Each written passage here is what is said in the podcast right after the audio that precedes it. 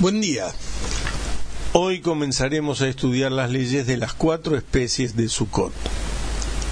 Está dicho en la Torah, y tomarán para ustedes en el primer día el fruto de un árbol esplendoroso, ramas de palmeras, ramas de árboles frondosos, que es el mirto, y sauces de río, y se alegrarán ante vuestro Dios siete días. Comentaron nuestros sabios que el fruto de un árbol esplendoroso corresponde al etrog. Ramas de palmeras hace referencia al lulabo. Ramas de árboles frondosos son equivalentes al mirto y sauces de río sería la arabá. Las mujeres están exentas del precepto de Netilat Lulab, porque es un precepto positivo que depende del tiempo, pero pueden hacerlo si lo desean. El precepto de Netilat Lulab rige de día pero no de noche, y para cumplir como corresponde con el precepto, el horario ideal es desde la salida del sol hasta su puesta, y en última instancia durante el amanecer.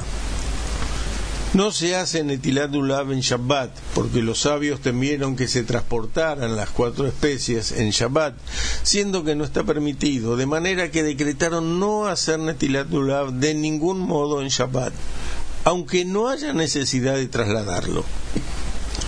No está permitido comer antes de hacer Netilat Dulab, desde media hora antes de que comience el tiempo de este, de este precepto.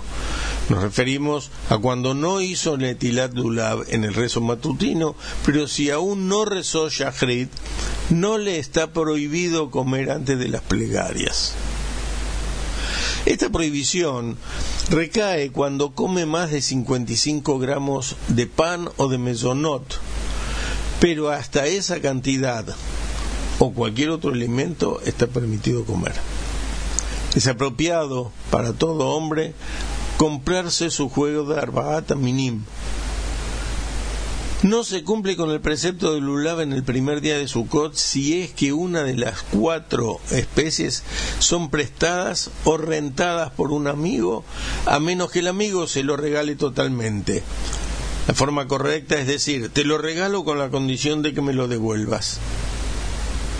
En el resto de los días de la festividad en donde el precepto de Netilat Lulav es por prescripción rabínica, se cumple con el precepto aunque sea sobre un lulav o cualquier otra de las cuatro especies prestadas por un compañero.